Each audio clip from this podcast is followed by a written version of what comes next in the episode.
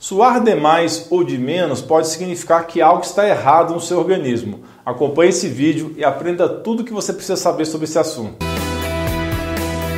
Mas antes, para tudo! Dá uma pausa nesse vídeo e compartilhe. Isso é muito, muito importante porque a plataforma está diminuindo o alcance do meu material. E no final desse vídeo eu explico o que eu fiz para minimizar esse problema. Todo mundo transpira e é uma função corporal absolutamente necessária que esfria o corpo e evita o superaquecimento. Toda vez que seu corpo está se esforçando para manter uma temperatura corporal normal, pode acontecer o suor. O excesso de suor em algumas partes específicas do corpo, conhecida como hiperidrose, ocorre sem estímulos ou gatilhos específicos, como os de ordem física, mental, térmica ou emocional. As partes do corpo onde isso mais ocorre, onde mais incomoda as pessoas, é nas palmas das mãos e nas axilas. Indivíduos com essa condição suam excessivamente quando o corpo não precisa ser resfriado. Estima-se que a hiperidrose afete mais de 15 milhões de pessoas nos Estados Unidos, de acordo com um relatório publicado no Archives of Dermatological Research. De acordo com a American Academy of Dermatology Association, quando a transpiração excessiva ocorre em uma ou duas áreas do corpo, é uma condição que provavelmente vem de família, mas existe também a hiperidrose não familiar por outras causas e que vamos discutir ao longo desse vídeo. Existem dois tipos identificados de hiperidrose, primária e secundária. No caso primário, uma ou mais áreas do corpo experimentam transpiração excessiva e a condição geralmente começa durante a infância ou adolescência. Embora não possa ocorrer em qualquer lugar do corpo, geralmente afeta axilas, mãos, pés e testa. Curiosamente, a sudorese geralmente acontece depois de acordar e normalmente não atinge a noite. No caso do tipo secundário, a transpiração excessiva frequentemente também ocorre em todas as áreas do corpo, não apenas em algumas, como eu falei, e a pessoa pode sentir sintomas enquanto dorme. A hiperidrose secundária é o resultado de uma doença por trás que pode estar oculta ou pode ser um efeito colateral de algum remédio ou suplemento. A transpiração excessiva pode afetar drasticamente a qualidade de vida e dificultar tarefas do dia a dia. Quando as mãos, por exemplo, são afetadas, pode ser difícil abrir uma porta ou segurar o volante de um veículo. Isso porque pode escorregar e até causar acidentes. Se a transpiração excessiva ocorrer sob os braços, pode ser bem desagradável do ponto de vista social, especialmente em ambientes profissionais. Afinal, ninguém quer trabalhar com duas pizzas debaixo do sovaco, não é? Algumas doenças por trás da peridrose secundária são hipertiroidismo, diabetes, intoxicação por mercúrio, doença de Hodgkin, um tipo de câncer do sangue, traumas da cabeça cranianos, alguns tipos de tumores, entre várias outras condições. Eu vou colocar a lista completa no meu canal do Telegram, cujo link está na descrição e primeiro comentário. E como tratar hiperidrose? Os tratamentos convencionais e habituais são antitranspirantes, que sabemos que estão cheios de alumínio, com efeito maléfico à saúde. Quando você sua, o antitranspirante é absorvido e obstrui as glândulas sudoríparas para que você não produza tanto suor. Outro tratamento são certos medicamentos que podem ser prescritos para evitar que as glândulas sudoríparas produzam suor em todo o corpo.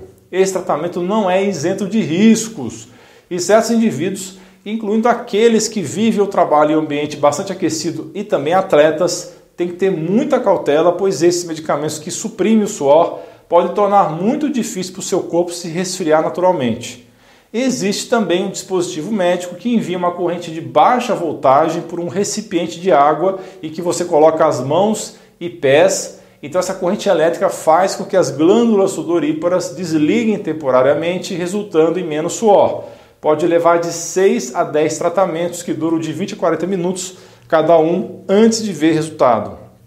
Outro tratamento bastante utilizado são injeções de toxina botulínica popularmente conhecidas pela marca líder Botox, elas podem reduzir a transpiração por um período de 4 a 6 meses. A toxina botulínica bloqueia temporariamente uma substância química natural que estimula as glândulas sudoríparas. Pode levar vários dias para sentir benefício. O problema é que pode ocorrer fraqueza muscular no local da injeção.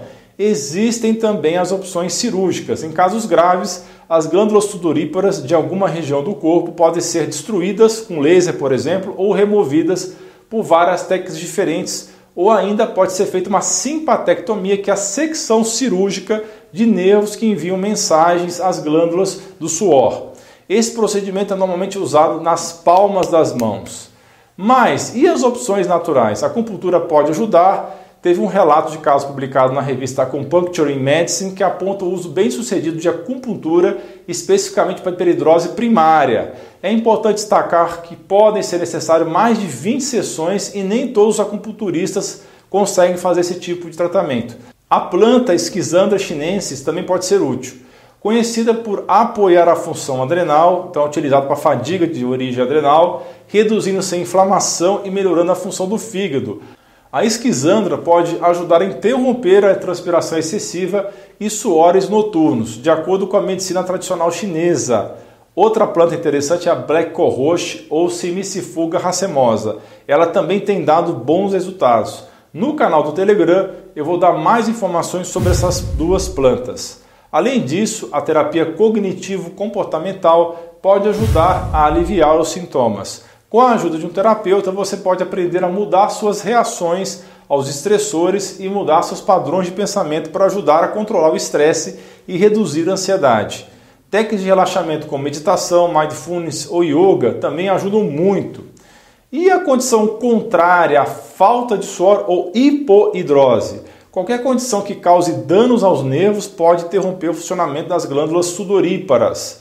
A própria diabetes e o alcoolismo são causas tanto de hiperidrose como hipoidrose, também de hipoidrose, mal de Parkinson, amiloidose, doença de Jogren, outras doenças mais raras também podem causar falta de suor. Danos na pele causados por queimaduras graves podem danificar permanentemente as glândulas do suor. Outras possíveis fontes de danos incluem radiação, trauma, infecção, inflamação, assim como várias doenças de pele como a psoríase. Tomar certos medicamentos, especialmente aqueles conhecidos como anticolinérgicos que bloqueiam a liberação de acetilcolina, pode resultar na redução da sudorese. Esses medicamentos têm efeitos colaterais que incluem dor de garganta, boca seca e redução da transpiração.